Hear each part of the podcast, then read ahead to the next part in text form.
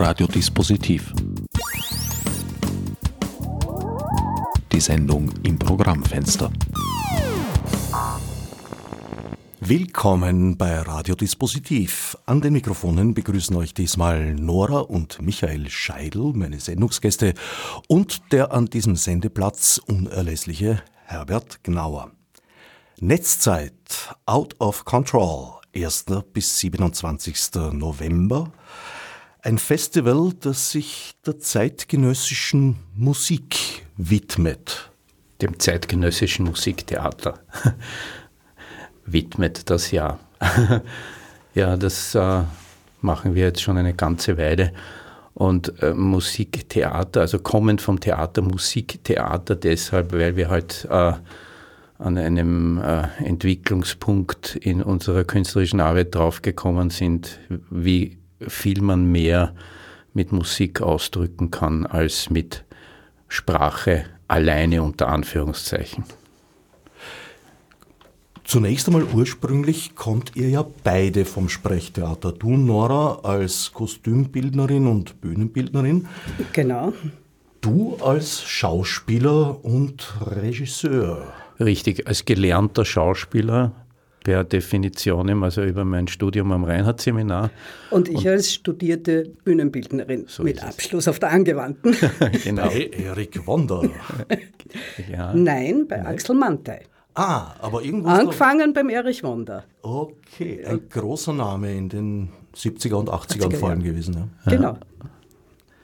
Genau, so haben wir angefangen. Wir haben angefangen richtig mit Schauspiel, haben dann immer mehr Musik einfließen lassen und sind dann letztendlich beim Musiktheater gelandet. So ist es, genau. Und beim Musiktheater mit äh, eigenen, erfundenen Geschichten dann handwerklich gesehen, haben wir uns dann ähm, vorgewagt bis in den Bereich der Oper, um sozusagen das ganze Spektrum der möglichen Ausdrucksmöglichkeiten äh, abzugehen.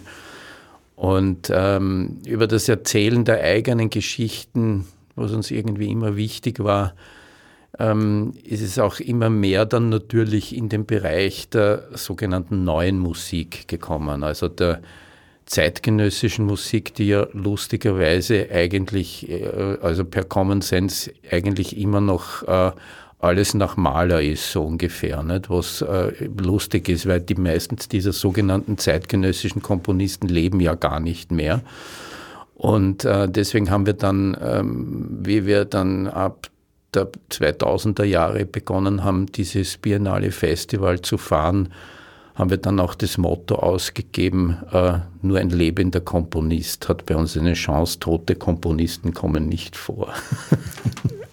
Also Maler ist ein bisschen früher angesetzt, aber Richard Strauss wird ungefähr hinkommen. Ja.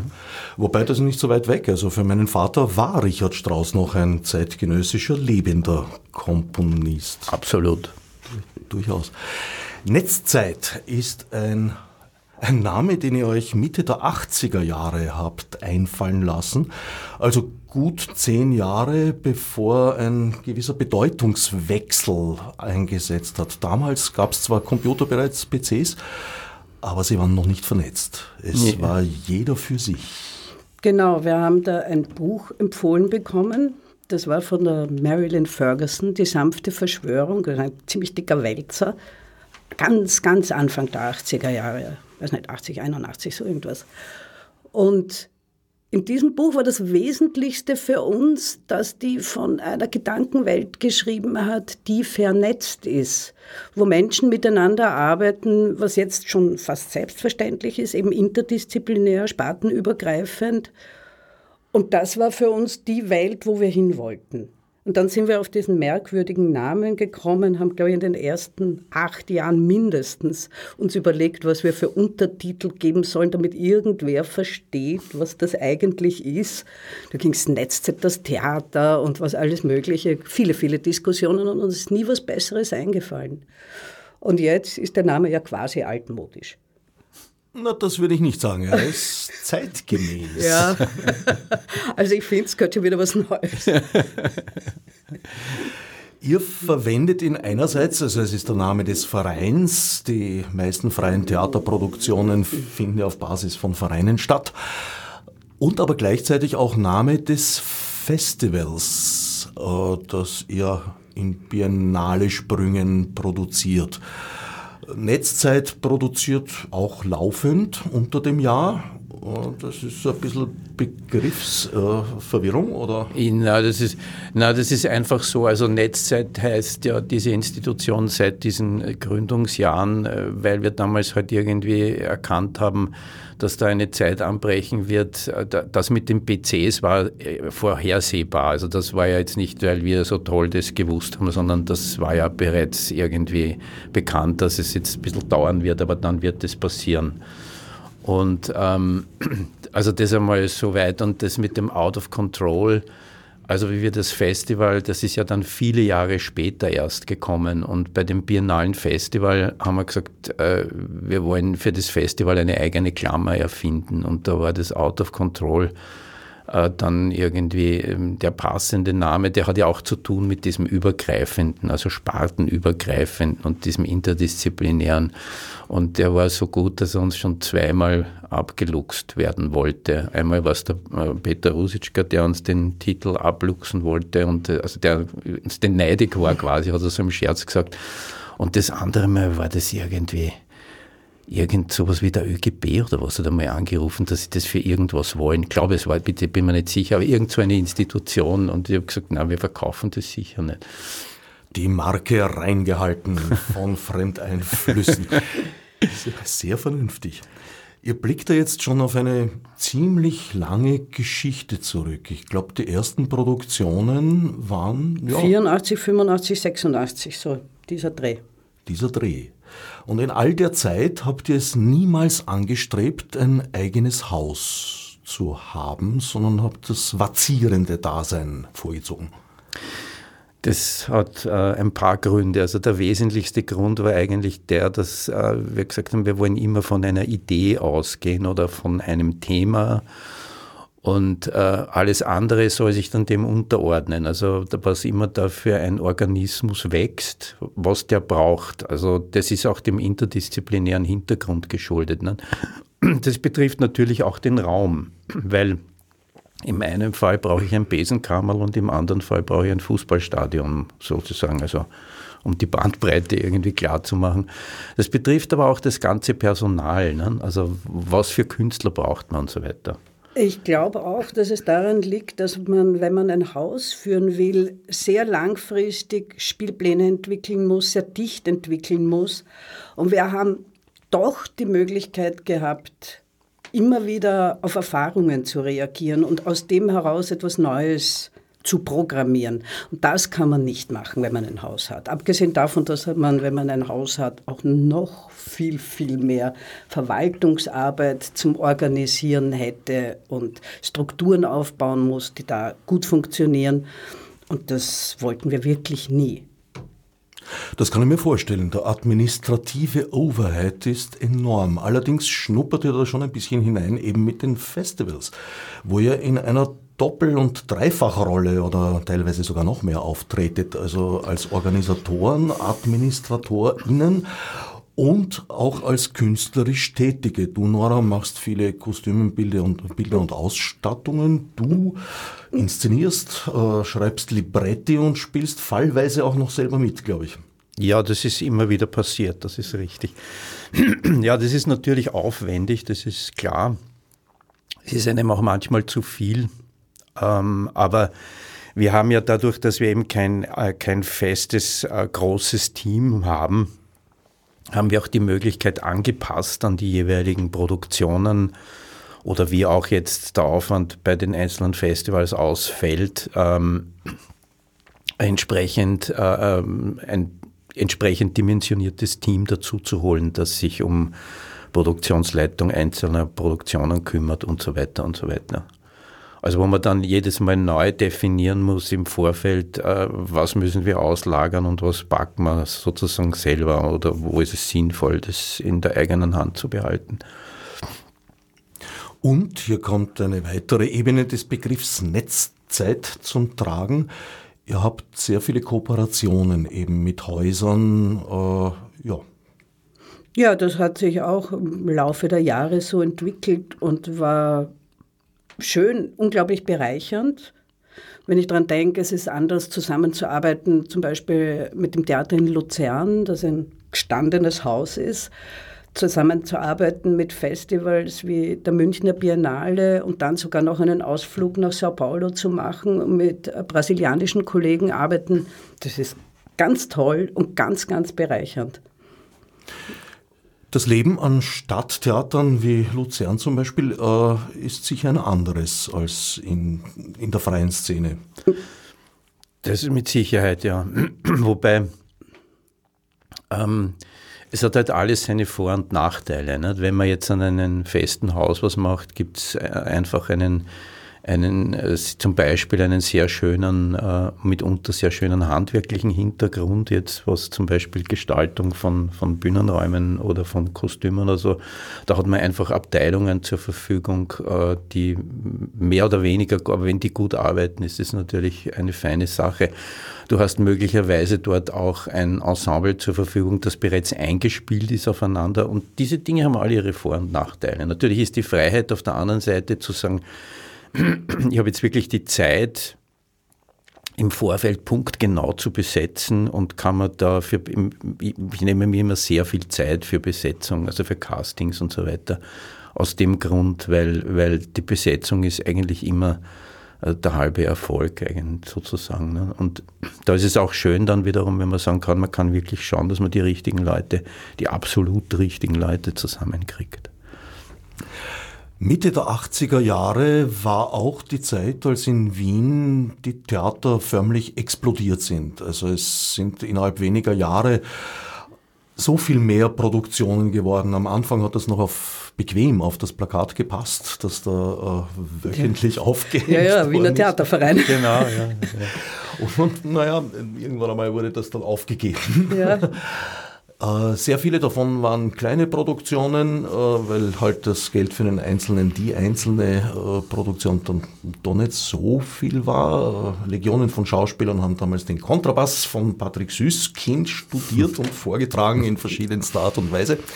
Ihr seid genau den gegenteiligen Weg gegangen. Ihr seid eigentlich von kleineren Sprechtheaterformen dann naja, auf die größtmögliche übergegangen, vor dem Stadionrock vielleicht, letzte Station. Mm, ja, aber das war ja eine ganz eine lange Zeit. Wenn man denkt, von Mitte der 80er Jahre bis Ende der 90er Jahre ist es eigentlich relativ gesund gewachsen und war nie Sprünge, wo man sagt, die Sprünge waren zu groß, da ist man ganz, ganz kräftig auf die Nase gefallen. Es ist ja so, wenn man sich entwickelt, ist es ja immer gut, so weit zu gehen, wie es geht und dann noch den Sprung machen. Wenn aber der Graben dazwischen zu groß ist und man fällt auf die Nase, ist es nicht mehr gut. Und da haben wir, glaube ich, ganz gut auf uns selber aufgepasst, so eins nach dem anderen zu machen. Und manchmal wie die erste große Oper quasi am Plan war, kann ich mich erinnern. Ich dachte, oh lieber Gott, wie schaffen wir das alles? Wie geht das?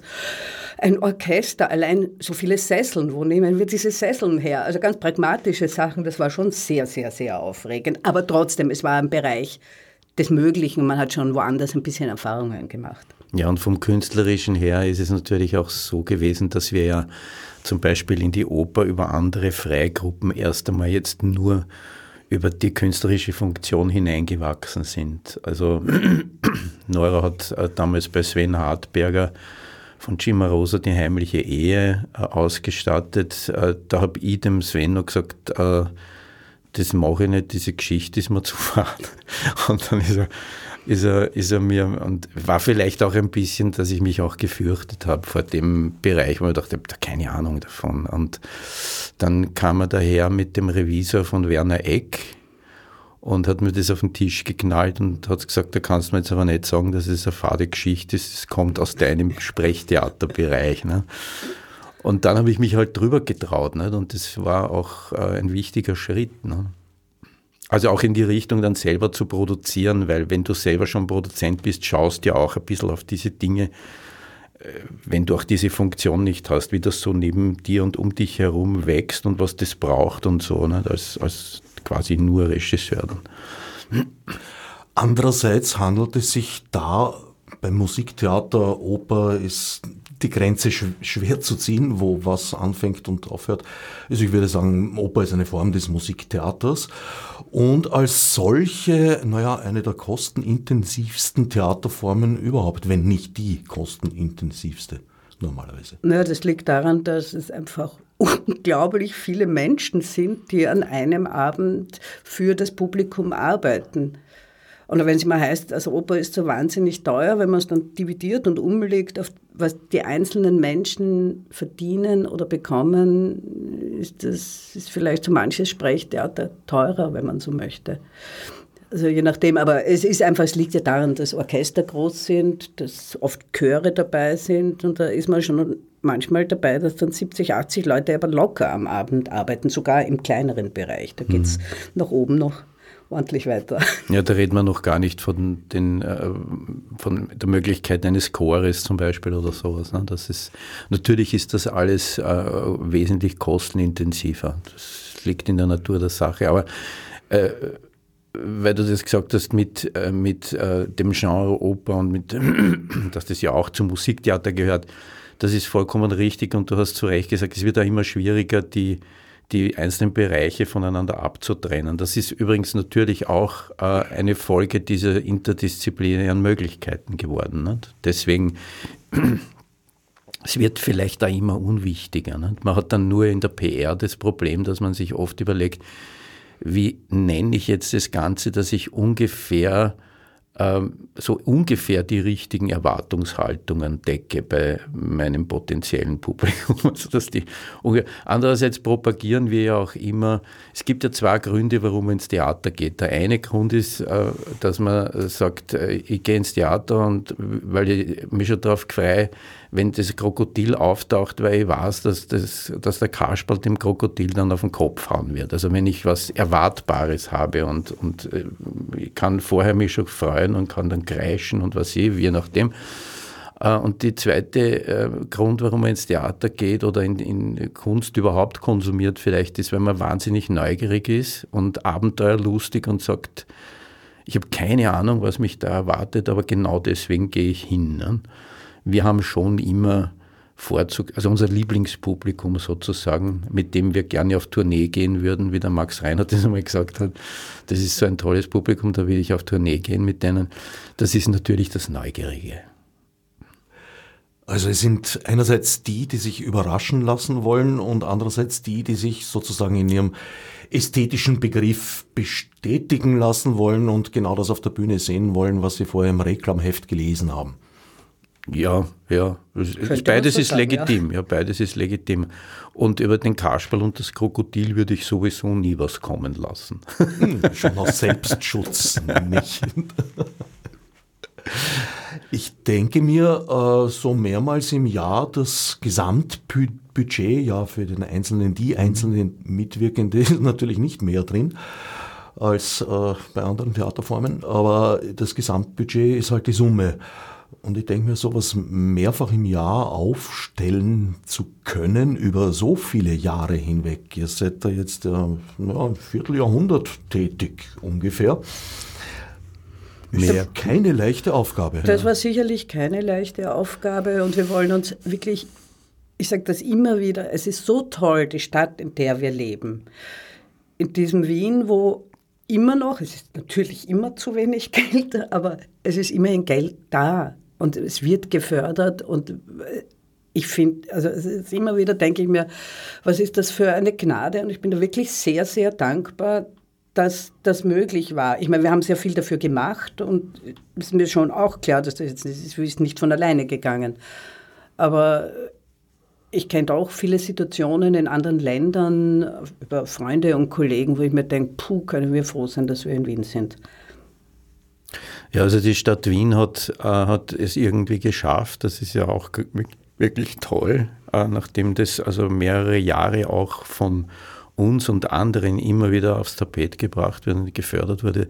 Es muss fürs Musiktheater mit seinen langen Planungsphasen, also man muss sich ja überlegen, wenn ein Komponist was Komplexes schreibt, was dann irgendwie eineinhalb Stunden lang spielen soll an einem Abend, dann braucht der ein Jahr. Nicht? Und ich kann ja dem schlecht sagen, schreib einmal und wenn man dann schauen, ob das irgendwie möglich ist, das aufzuführen. Und dann sagt man, tut leid nach einem Jahr, wir haben leider niemanden gefunden. Nicht?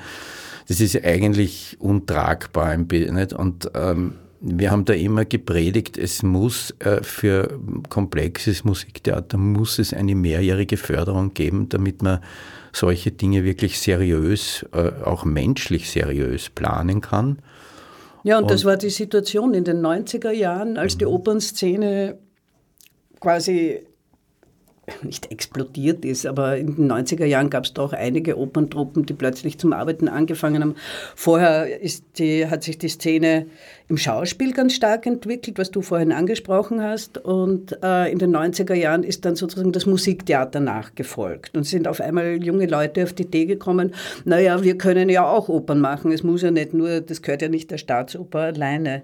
Und über dieses gemeinsame auch über diese gemeinsame Schubkraft, die wir damals entwickelt haben, das war wirklich sehr lebendig und sehr schön, äh, ist es dann auch möglich gewesen, der Politik äh, zu vermitteln, wie wichtig im Musiktheater diese Langfristigkeit ist und diese Planungssicherheit, weil, weil ohne der kann man größere Projekte gar nicht verwirklichen. Und das hat ja dann auch insgesamt, und das war ja das Schauspiel hat das auch gemacht.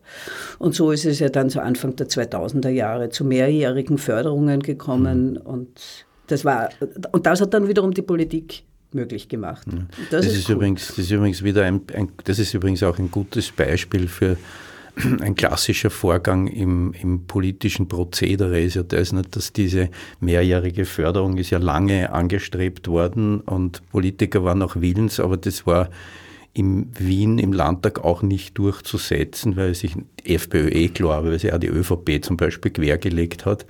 Dann ist ähm, ein gab es auf einmal einen schwarzen Stadtrat und auf einmal hat die ÖVP gemeint, wieso? Ist selbstverständlich ist das vernünftig und gescheit, das zu machen. Ne? Der Marbo muss äh, das genau. gewesen sein. Ja, ja, klar. Ja. Also es war so typisch. Ne? Aber es ist dem viel Grabearbeit vorausgegangen genau. und das waren sicher nicht nur wir, überhaupt nicht, das waren wir alle zusammen. Das war Keine diese Frage, ganze natürlich. Opernszene. Ja, sicher. Ja, der Mabo hat einiges gut gemacht, aus meinem Blickwinkel jedenfalls, was sein Bruder und sein Vater verbockt haben. Äh, aber das führt jetzt zu weit. Das ist eine ganz andere Geschichte. Ganz, nicht ganz anders, ja. Nicht ganz, äh, nur ein bisschen. Äh, Geschreib einmal, wie du da vorhin dich ausgedrückt hast, äh, das habt ihr öfter mal gesagt. Äh, ihr habt tatsächlich Kompositionsaufträge vergeben, als wäre es nicht schon schwierig genug, vorhandene Werke auf die Bühne zu stemmen. Das ist richtig, ja. Hat auch immer Spaß gemacht. Also, aber das hat ja auch damit zu tun, wenn man, wenn man neue Geschichten erfindet äh, und sagt, man geht also von der Idee oder vom Thema aus, und ich glaube, wir sind beide sehr, vor allem Geschichtenerzähler, dann äh, mit diesem Drang Geschichten zu Und dann musst du ja einen Kompositionsauftrag vergeben, fast zwangsläufig. Ne? Ein prominenter Name, den ihr beauftragt habt, lautet Georg Kreisler. Mhm eine Uraufführung, also logischerweise, nachdem es ein Auftrag war. Noch dazu die letzte Großproduktion in den gleich danach abgebrannten Sophienseelen. Das müsste eigentlich sehr befriedigend sein, da sozusagen der abschließende Höhepunkt eines traditionsreichen Aufführungsortes. Nein, eigentlich ist es um die ursprünglich schönen Sophienseele sehr schade. Sehr schade drum, ja. Genau. Ja. Aber wir haben das trotzdem und gesagt, meine Güte, da waren wir jetzt dann die letzte Produktion drinnen, bevor das aufgebrannt ja. ist. Ja. Ein Hammer. Wer kann sich leisten, heutzutage als Schallkörper unter ein Theater ein Schwimmbecken zu bauen? Das ist richtig, ja. Naja, das war halt was anderes. Das war Zufall. Na, das, das war, zuerst das Bad und dann hat man gesagt, im Winter ist eh gescheit, wenn das Bad nicht genutzt werden kann, macht man da diesen Parkettboden drüber und nützt das als Ballsaal, vulgo dann später Aufnahme, klar. Also das Aber war es war einfach ganz klug gedacht, eine Mehrfachnutzung. Ne? Ja, erstens das und zweitens, wie weit es später noch als Schwimmbad genutzt wurde, weiß ich nicht. Weiß ich auch nicht. Es hat eine tolle Akustik gehabt. Keine also die Frage. Ja. Großen Musikproduktionen, Schallplattenaufnahmen in den 70ern war ja so eine Hochphase. Äh, ja. Die sind alle dort gewesen, ja. sofern sie in Wien stattfanden. Ja, es war einfach ein toller Raum. Ja. ganz ein toller Raum war das. Aber nebenbei bemerkt, das Geld gäbe es ja heute auch und gibt es auch. Stichwort Hamburger Philharmonie und so. Also am Geld würde es nicht scheitern, wenn, dann scheitert es am Willen. Na, obwohl bei der Hamburger Philharmonie war es, glaube ich, knapp dran. Es ist nur schon zu viel dort gestanden, was zu viel kostet. Das soll in Deutschland auch bei manchen Flugplätzen der Fall sein. Ja, die haben da was, auch bei Renovierung von Schiffen, habe ich gehört. Okay. Gibt es manchmal etwas höhere Kosten als ursprünglich gedacht. Mhm. Georg Kreisler, hm. Aufstand der Schmetterlinge. Hm. Leider nicht nachgespielt worden seit ja. meines Wissens, aber es gibt eine CD davon. Das ist richtig, ja. Ja, das war eine tolle Geschichte. Also erstens einmal mit Georg Kreisler zusammenzuarbeiten, den, das, diesen Menschen überhaupt äh, näher kennenzulernen, das war ein, eine große Erfahrung für uns beide. Und äh, ähm, die Zusammenarbeit war auch wirklich großartig in jeder Hinsicht. Das ist ja lustig, wir sind immer wieder gewarnt worden bei großen Namen sozusagen, wenn wir mit denen zu tun hatten, boah, schwierig und kompliziert und weiß ich nicht und so. Das hat sich eigentlich nie bewahrheitet, äh, sondern es ist eigentlich immer rausgekommen, wenn da jemand irgendwie seine Hausaufgaben nicht macht und äh, der Künstler dann sein Baby schützt oder grantig wird, wenn es nicht geschützt wird, ist eh logisch. Also da braucht man sich nicht wundern. Ne? Und es war eine tolle Zusammenarbeit mit ihm. Unter anderem eben dieser, dieser Blick auf Europa, den er da entwickelt hat in dieser Geschichte, ist unglaublich. Also äh, die Kritik auch daran in, in seiner Sprache, wie wir sie ja kennen, äh, auch von seinen Chansons und so weiter, ist, ist äh, äh, an, an, Poesie auch in der Kritik kaum zu übertreffen heute. Ne? Ja, war ein großer. Zwei Opern hat er hinterlassen. Mhm. Die erste davon habt ihr intendiert. Genau. Und das andere war das Aquarium in Rostock, genau. Also ich weiß nicht, wie das, die zweite Oper heißt. Wir haben sie gesehen. Das Aquarium. Aquarium. Ist, ja. Ganz toll. Ganz, ganz ja. toll. Unglaublich ja. jung im Kopf und modern gewesen damals.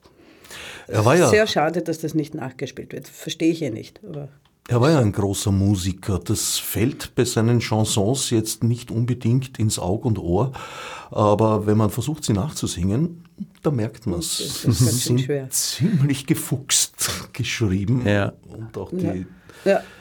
Na, es war toll. In dieser Vorbereitungszeit waren wir bei ihm, ich glaube in Basel.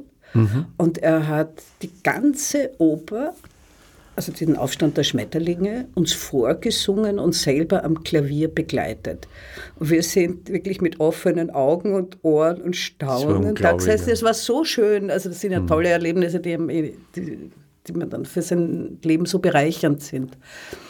Das und er sitzt irre, ja. da und singt die ganze Oper vor und spielt es selber am Klavier. War ja, großartig. Habe ich gar nicht erwartet. Ich habe, ich habe einfach nur gesagt äh, zu ihm, Georg, das ist immer so blöd, dass man, dass man das nicht vorher hören kann. Ne? Also das ist mittlerweile auch schon einfacher geworden. Wir haben auch schon viele äh, viele äh, Musikerensembles, mit denen wir zusammenarbeiten, inklusive Klangforum dazu erzogen, dass sie bereit sind, ein halbes Jahr vorher das einmal einzuspielen. Das ist aber auch alles technisch leichter geworden, das muss man schon auch sagen. Ne? Da haben die Musiker oft am Anfang noch irgendwie ein langes Gesicht, müssen soll ich ein halbes Jahr vorher und so weiter. Und dann sind sie aber sehr schnell draufgekommen, dass das nicht verlorene Zeit ist und dass man nicht alles wieder vergessen hat, sondern ganz im Gegenteil, dass diese Sickerzeit, die dann auf einmal da ist, von diesem Erlebnis nur her. Und ich habe dann auch immer wieder von ihnen gehört, eigentlich war das eh nicht schlecht, weil es gibt diese drei schwierigen Stellen und das hätte ich wahrscheinlich übersehen und hätte mich dann am Schluss also nicht abstrudeln müssen. So habe ich das schon gewusst und habe dann Gelegenheit gehabt, das vorher eben äh, äh, entsprechend äh, zu bearbeiten. Ne? Keine große Sache dann und so. Na, aber äh, weiß jetzt gar nicht wieder. Der Georg. Ja, der Georg, ja. Der Georg, der Georg. Aber jetzt habe ich den Faden verloren. Ja. ja, das kann passieren. Ja, na genau. Und da habe ich ihm gesagt, das ist so blöd, dass man das nicht vorher hören kann, weil ein Dirigent hört viel mehr, zum Beispiel, wenn er eine Partitur liest, aber ich höre da nicht viel. Also das ist nun einmal so. Und der Tritscher, Alexander Tritscher, der es dirigiert hat, war ja auch dabei und hat gesagt, ja, das ist halt wirklich, wäre schon gut, auch für ihn und so. Und dann hat er sich ins Klavier gesetzt und wir waren total perplex. Der hat wirklich von der ersten bis zur letzten Note diese Oper durchgespielt. Nicht? Und das war ja damals auch schon nicht mehr der Jüngste, nicht? aber natürlich total fit. Ja, es war ein tolles Erlebnis.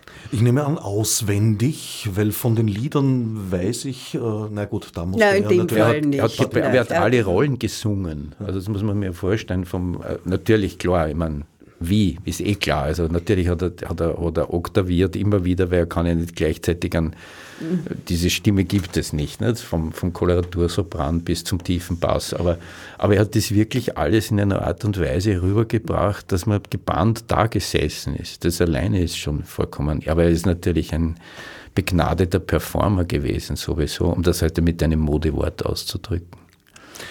Ja, und hat äh, großartig improvisieren können am Klavier, hat von seinen Liedern ja auch eigentlich kaum was niedergeschrieben. Das muss ich sagen, ist eine Großtat von Barbara Peters, seiner Witwe, dass sie, äh, ich glaube in drei oder vier Bänden sogar, äh, das Liedwerk doch zu einem sehr großen Teil äh, transkribieren hat lassen und mhm. äh, als Notenbände herausgebracht mhm. hat. Damit hat sie diesen Liedern ein längeres Leben beschert, ja. denke ich. Weil bis dahin mussten Leute, die sie singen wollten, sie in aller Regel selbst in Noten übersetzen, was nicht alle können. Oder mehr oder weniger. ja. Nach diesen vielen über 70 Produktionen, Netzzeit insgesamt, glaube ich, habe ich so, so mhm. gelesen, und den Festivals habt ihr dennoch beschlossen, jetzt es mit den Festivals zumindest gut sein zu lassen. Wie das? Naja, äh, irgendwann einmal denkt man sich, wir haben jetzt sehr viel gemacht und jetzt lassen wir es einfach gut sein.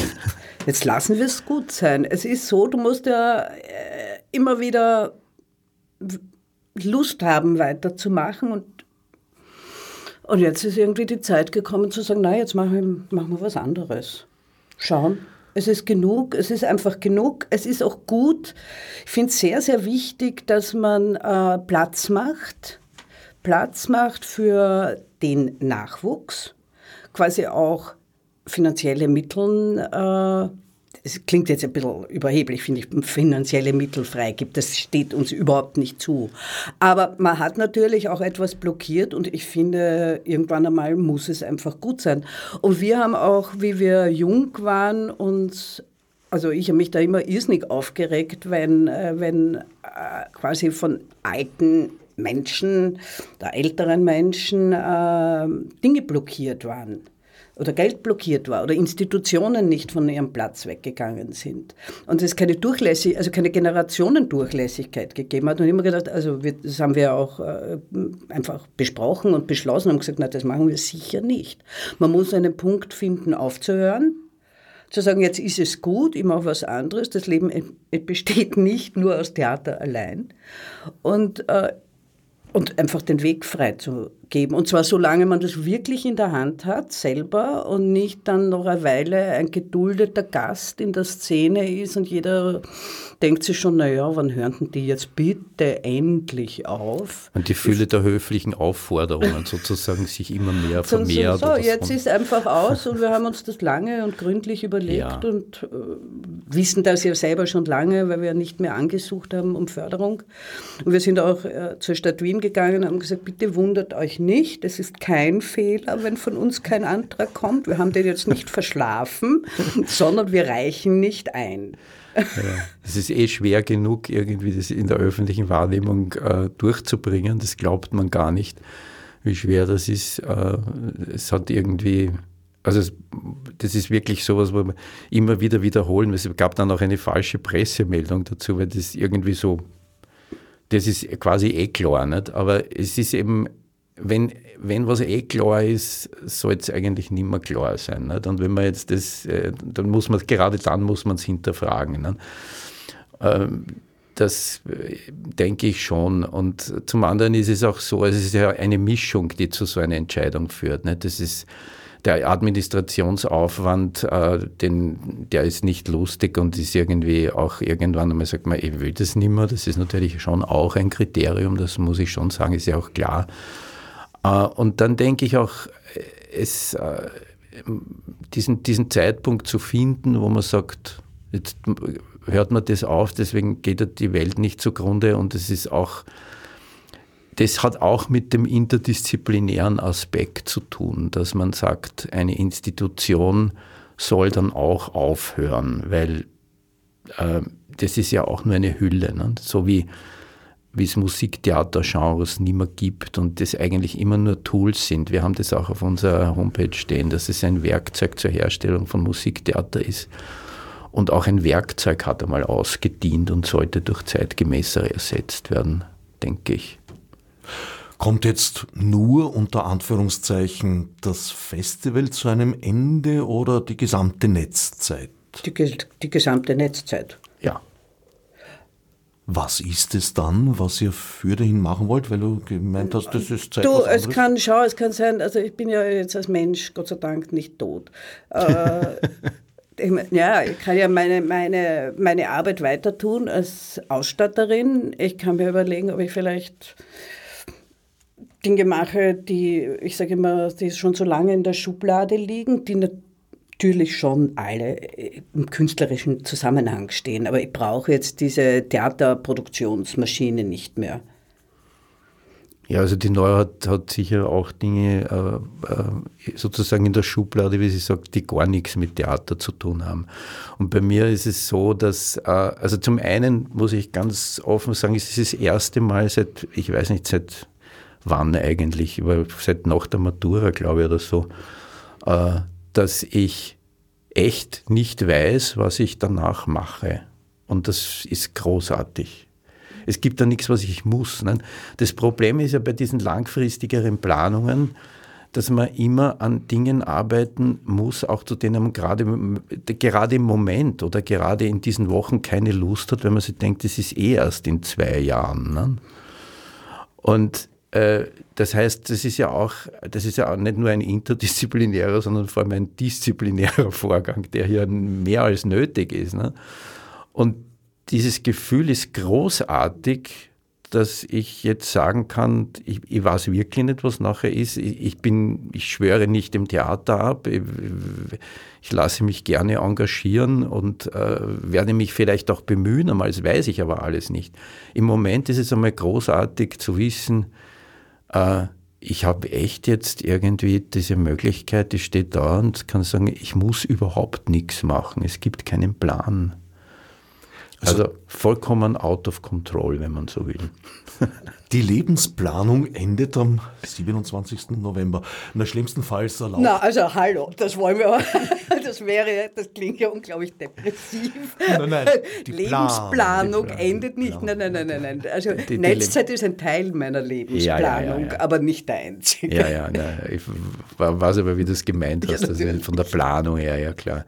Aber das ist natürlich. Äh, noch einmal ein letzter Verweis auf den administrativen Aufwand. Das ist natürlich leider Gottes nicht richtig mit dem 27. November. Aber Pio die Wahrheit, die Wahrheit ist, wir reden vom Jahresende. Nicht? Wenn man jetzt den administrativen Nachhalt, denn Im das alles Fall. an, im besten Fall heißt es äh, Ende des Jahres, ja. Na, und sollte nichts Eigenes einfallen, gestattet dir Nora vielleicht einen Griff in ihre Lade. Genau, so ist es ja. Genau. Muss man nur aufpassen, dass man sich die Finger nicht einzwickt. ja, das ist bei Griffen in fremde und manchmal auch eigene Laden durchaus möglich. Ein ja. kleines Risiko. Äh, vielleicht sprechen wir jetzt ein bisschen über dieses abschließende Festival, das mhm. da ab 1. November nicht ins Haus, sondern gleich in vier Häuser steht. Es sind vier Aufführungen, vier Produktionen, die an vier Orten stattfinden. Beginnen tut's im Dschungel, der Besuch vom kleinen Tod. Genau. Der Besuch vom kleinen Tod, äh, das ist eine Kinderoper nach äh, einem Bilderbuch von Kitty Crowther das ist eine sehr renommierte Kinderbuchautorin, die den, auch den Astrid Lindgren-Preis mal gewonnen hat und so. Und diese Geschichte hat zu tun, ich, ich habe einmal für dieses Festival so einen Überbegriff erfunden, sehenden Auges. Also wenn man immer so herumsucht in so, was, wo, wo ist da, was, wo gibt es da Gemeinsamkeiten und so. Und das hat zu tun damit, dass es so viele Dinge gibt, äh, die wir sehenden Auges tun, aber eigentlich so tun, als ob es es nicht gibt, als ob es nicht so wäre oder ob es das nicht so, als ob es nicht gibt. Im konkreten Fall ist es natürlich die Verdrängung vom Tod. Ne? Und äh, da sind wir ja Weltmeister geworden in unserer Gesellschaft, in der wir da jetzt leben. Und äh, wenn ich das jetzt auf, äh, auf die Zielgruppe der, der Jugend, des jungen Publikums übersetze, ist es ja so, dass ich mir dann denke, sehenden Auges heißt hier, wir wissen zwar, dass irgendwann der Moment kommt, wo ein Kind in welcher Bewusstseinsstufe jetzt, also Konsequenzenstufe auch immer, äh, irgendwie das mit dem Tod realisiert, ja, also ins Bewusstsein kommt, an, angesichts eines toten Käfers, des toten Haustieres oder vielleicht äh, eines, ein, einer Bezugsperson, einer wesentlichen womöglich sogar oder was immer, oder einfach nur aus dem Gespräch heraus. Und darauf werden Kinder, nicht nur Kinder nicht vorbereitet, seltsamerweise, sondern vor allem auch Erwachsene nicht, machen sich da eigentlich nicht Gedanken. Wir machen uns heute mit den Kindern zwar Gedanken darüber, äh, dass sie rechtzeitig Skifahren lernen, schwimmen lernen sollen und dann gibt es also Kurse für jede äh, bevorstehende Initiationsstufe, die man sich nur irgendwie denken kann. Und es ist ja auch alles gut. Äh, wir wissen alle, Skifahren und Schwimmen lernt man als kleines Kind ganz easy und wenn man es mit 10, 12 Jahren lernen muss, ist es meistens mühsam. Es wird dann nie so schön, wie wenn man es gelernt hätte so früh. Und gerade ausgerechnet bei dem Thema haben wir dann schon gelernt, dass vor allem Erwachsene auch sich gar nicht äh, auf diesen Moment vorbereiten, wo dieses Kind ja oft auch unerwartet und vollkommen spontan plötzlich daherkommt möglicherweise sogar in Tränen ausbricht und nur die Frage stellt. Ne? Es gibt zwar einen Sexualunterricht dafür, wo dann Eltern darauf vorbereitet werden, habe ich gehört, dass sie dann nicht nur sagen, also pass auf, wie das bei den Bienen ist und so, aber ausgerechnet da gibt es das nicht. Ne? Und dieses Kinderbuch ist eine gute, ein, wirklich eine wunderbare Geschichte, um die Kinder dazu zu bringen und auch dieses Kind, diese Oper jetzt, die Kinder dazu zu bringen, dass sie eigentlich äh, ein ein, das selbstverständlich den Tod als ein bereicherndes Phänomen in ihr Leben einbauen können, integrieren können. Ne?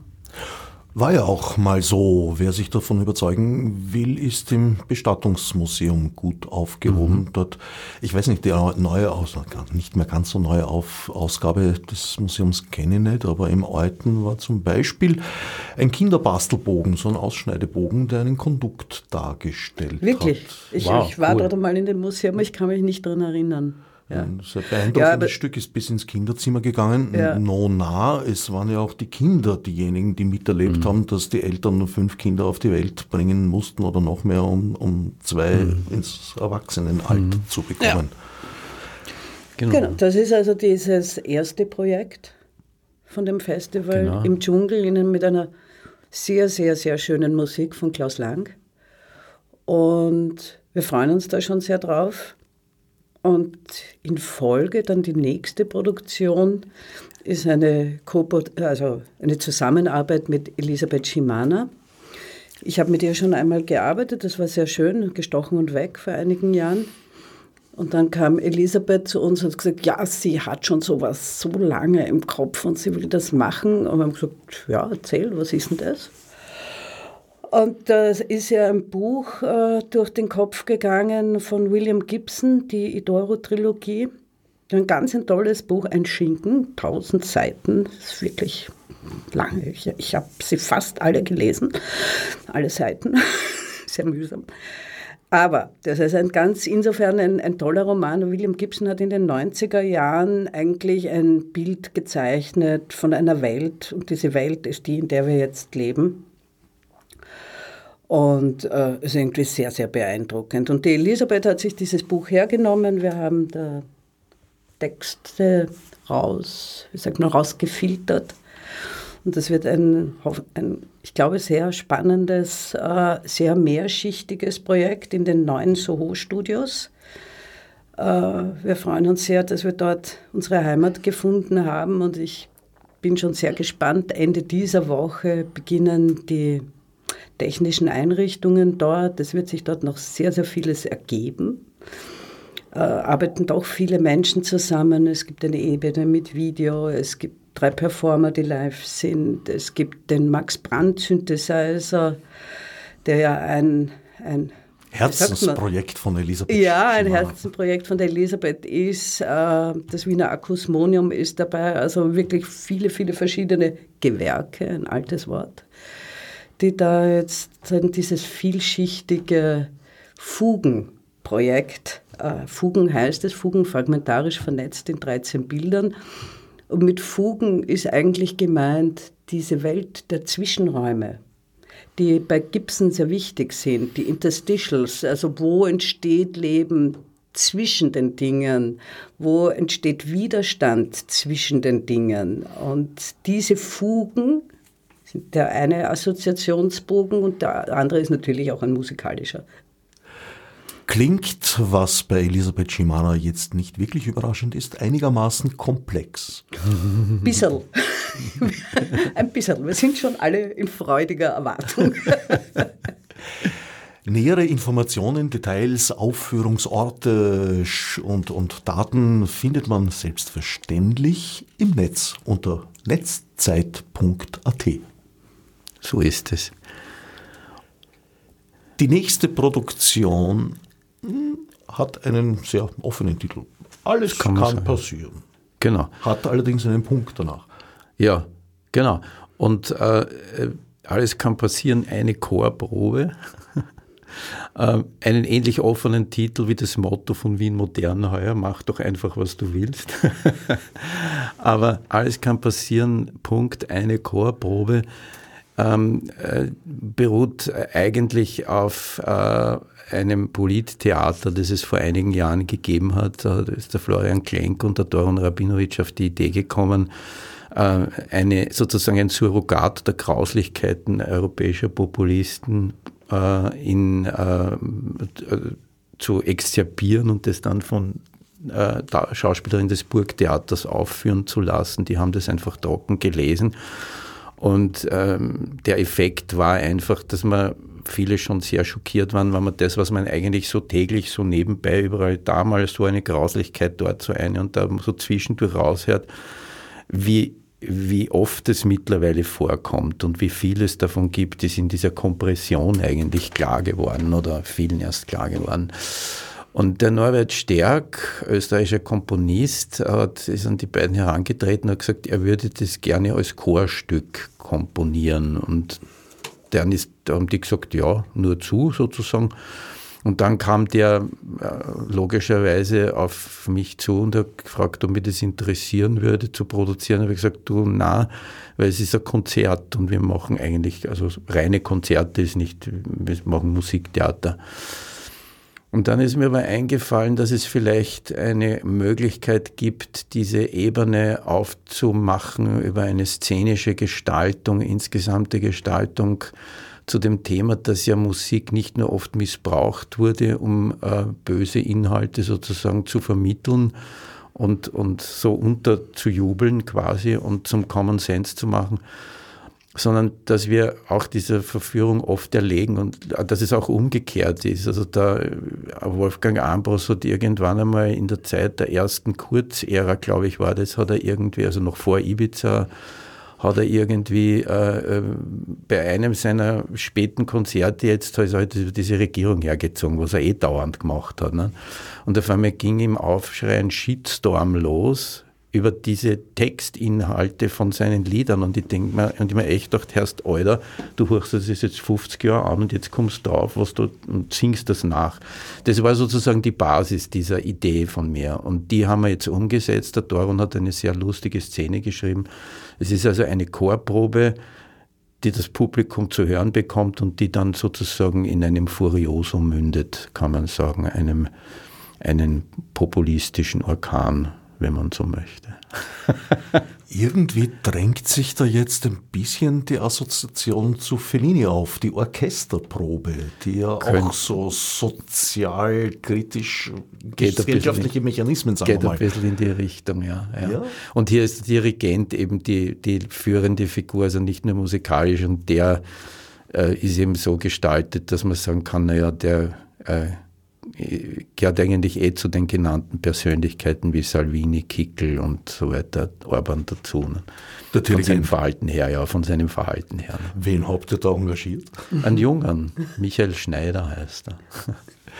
Das Schau. ist ja Mode jetzt, nicht, dass man, wenn es um Politiker geht, dass man eher die Jungen nimmt. Oder ist vielleicht schon wieder vorbei jetzt.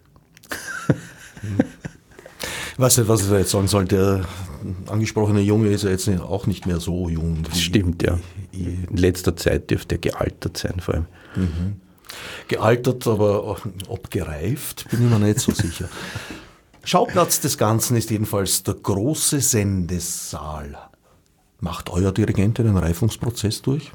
Ich glaube schon, ja. Und fällt ihm am Ende, kommt da auch die Abrissbirne durch die Wand gesaust, wie bei? Nein, das nicht, nein, das nicht. Geht nicht, weil der Sendesaal ja denkmalgeschützt genau, ist. Gott sei Dank. Falle gewesen. Und die vierte Produktion One Way, ein Trip im Train von Ibrahim Amir und Clemens Wenger. Ja, das ist eine feine Geschichte, auf die ich mich sehr freue, wo wir auch schon arbeiten dran. Ähm, mit beiden verbindet mich ja schon eine andere Arbeit. Das war 2017 äh, Liebe hoch 16, Freiproduktion, Freilichtproduktion. Und im konkreten Fall äh, hat ein bisschen was mit Fugen zu tun, lustigerweise, weil die Geschichte ist ganz, wir wollten was schreiben, ich habe dem Ibrahim gesagt, es wäre toll, wenn er was schreiben würde über die Blasen also in denen wir leben. Und äh, etwas, wo viele Menschen aus verschiedenen Blasen zusammenkommen. Der Schauplatz war zuerst einmal eine Autoraststätte angedacht und jetzt ist es dann ein, ein Zug geworden, ein Hightech-Train auf Ibrahims Idee hin auch und äh, wie die halt äh, zueinander stehen, diese zufällig zusammengekommenen Menschen in einem Zug, einem Hochgeschwindigkeitszug, der immer mehr von einem Algorithmus übernommen wird. Der, also, der bleibt nicht mehr stehen und fährt weiter und beherrscht schließlich letztlich auch die sozialen Strukturen, die da drinnen sozusagen entstehen in dieser kleinen Welt und wie sich die verändern und so weiter. Also wie sich die Allianzen und die Feindseligkeiten entwickeln, wie sich die Interessen verändern äh, der Menschen miteinander und untereinander. Und es ist natürlich ein ökologischer Hightech-Train, das ist eh klar. Es ist ein bisschen so ein Trip im Train auf dem äh, Railway to Hell, kann man sagen. Aber es gibt auch viel zu lachen. Und es ist musikalisch auch cool. Ich freue mich total drauf. Schauplatz ist in diesem Fall das Theater Nestreuhof Hammerkomm, ein mhm. spannender Ort mit einer äh, langen Geschichte. Unter anderem hat in demselben Haus übrigens auch Dieter Haspel gewohnt. Ich weiß, viele ja. Jahre. Ja. Viele Ensemble-Theaterfeste dort stattgefunden. Wie ist diese Kooperation zustande gekommen mit dem Nestreuhof Hammerkomm? Das war eigentlich, äh, wo das hingehört sozusagen. Und äh, die Ingrid Lang ist, war auch total angetan von der Idee und von dem Projekt und äh, ich kann jetzt im Vorfeld sagen, das äh, sagt sich an, dass das eine super Zusammenarbeit wird, weil wir dermaßen mit offenen Armen und auch äh, von den Bedingungen her empfangen werden, dass wir uns nur darauf freuen können. Also äh, ich, ich meine, der, der Ibrahim Ami hat eine Verbindung mit dem Haus, weil sein erstes großes, aber das haben wir gar nicht angesprochen eigentlich, aber sein erster großer Erfolg in Wien, das habe ich die Ehre, äh, hat er dort äh, furios äh, abgeschnitten, sodass dort furios gefeiert worden und hat eigentlich so ihn zu dem Shootingstar in der, in der, in der dramatischen Schriftstellerszene gemacht. Ne? Das war vielleicht auch für die Ingrid, aber ich glaube, es ist auch die Geschichte an und für sich. Ne? Und es ist sicher die ganze Story so ein, ein, ein guter Netzset-Abschluss, weil was jetzt das Interdisziplinäre von den musikalischen Genres und den musikalischen Stilen angeht, glaube ich, kann man überhaupt kein bunteres Chamäleon herstellen als das, was der Clemens da virtuos hingelegt hat. Ich finde es auch, ich mag den Raum ungeheuer gern. Der, der ist wunderschön, ja. Seltsame Geschichte hat, ein, ein, ein mhm. jüdisches Theater gewesen zu sein in der Zwischenkriegszeit. Da gab es in der Praterstraße einige davon. Und dann das Glück überlebt zu haben, weil ein Supermarkt eingezogen ist, der das Theater nicht rausgerissen hat, sondern verkleidet mit Rigipswänden und dadurch war es geschützt. Und heute vermittelt mir der Raum vielleicht ein bisschen schwierig durch die Glasdecke, aber ich glaube, die kann man inzwischen abhängen oben.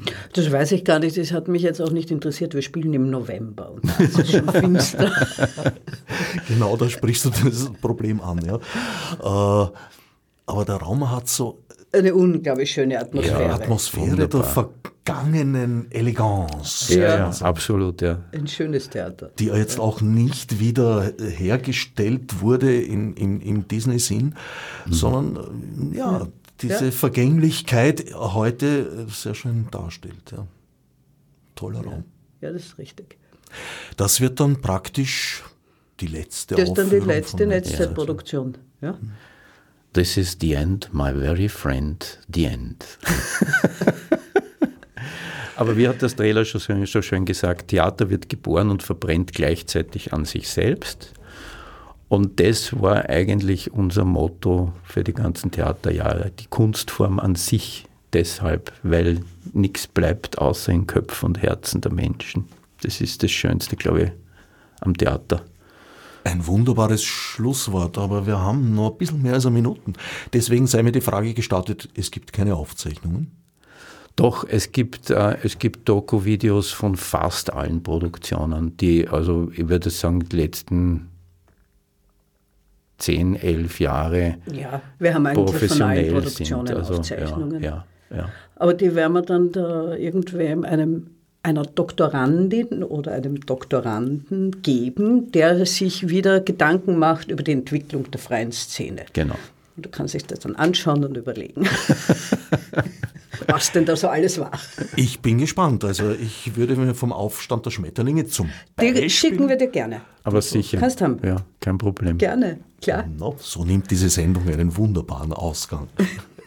Von Georg Friedrich Haas übrigens, das kleine Ich bin ich, kann man auf unserer Homepage direkt abrufen. Ja. Ein guter Moment, die Homepage nochmal zu nennen: www.netzzeit.at. Gesprochen haben mit mir Nora und Michael Scheidel über das Festival Out of Control, das letzte dieser Reihe, 1. bis 27. November 2021 zu erleben. Herbert Gnauer dankt fürs Zuhören.